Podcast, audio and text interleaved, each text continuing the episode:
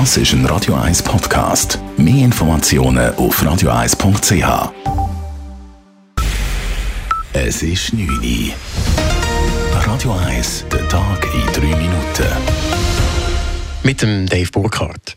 Mit 1800 zusätzlichen Plätzen unterstützen die Kantone den Bund bei der Unterbringung von Asyl- und Schutzsuchenden. Das gaben Justizministerin Elisabeth Bohm-Schneider und Vertreter der Kantone nach einem gemeinsamen Treffen bekannt. Von den 1800 Plätzen seien deren 600 rasch bezugsbereit, sagt Christoph Amstadt, Vizepräsident der kantonalen Sozialdirektorenkonferenz SODK. Das ist angesichts der kurzen Vorlaufzeit und im Wissen, dass die Kantone nicht einfach so über Zivilschutzanlagen verfügen können, eine gutes, ein sehr gutes Zwischenergebnis. Weitere Plätze sind noch in Abklärung. Auch die Armee prüft zudem weitere Unterbringungsmöglichkeiten. Das Staatssekretariat für Migration SEM geht aber trotzdem davon aus, dass es im Herbst wegen der erhöhten Zahl von Asylgesuchen zu Engpässen bei der Unterbringung kommen könnte. Die Schweizer Luftwaffe will mit nachhaltigen Treibstoffen klimafreundlicher werden. Nach monatelangen Tests wird die Batterie Suisse am 75-Jahr-Jubiläum des Flughafens Zürich am nächsten Wochenende erstmals mit dem neuen Treibstoff fliegen.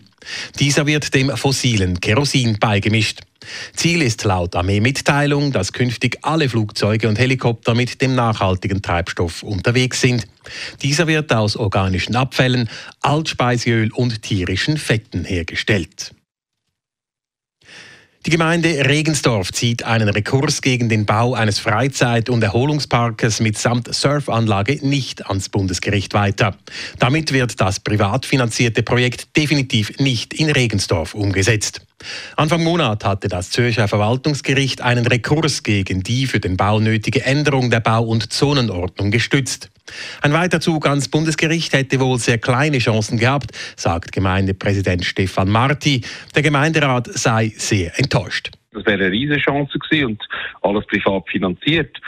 Jetzt hat halt das Verwaltungsgericht entschieden, dass vor allem die Surfanlage halt einfach nicht in die Erholungszone gehört, sondern in die Bauzonen und wenn das so ist, dann tun wir das so akzeptieren. Schade, dass wir das jetzt so viele Jahre haben, geschafft haben und niemand eigentlich das so gesehen bis jetzt.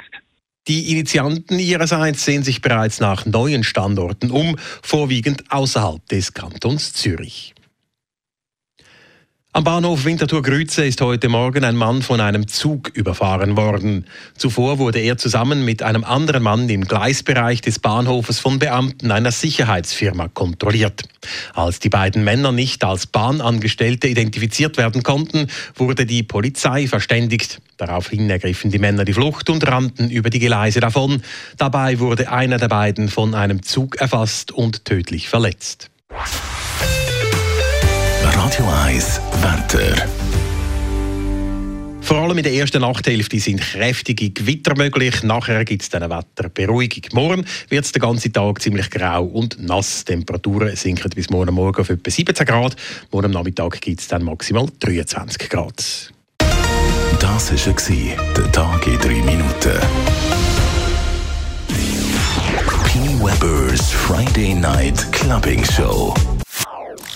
Das ist ein Radio 1 Podcast. Mehr Informationen auf radio1.ch.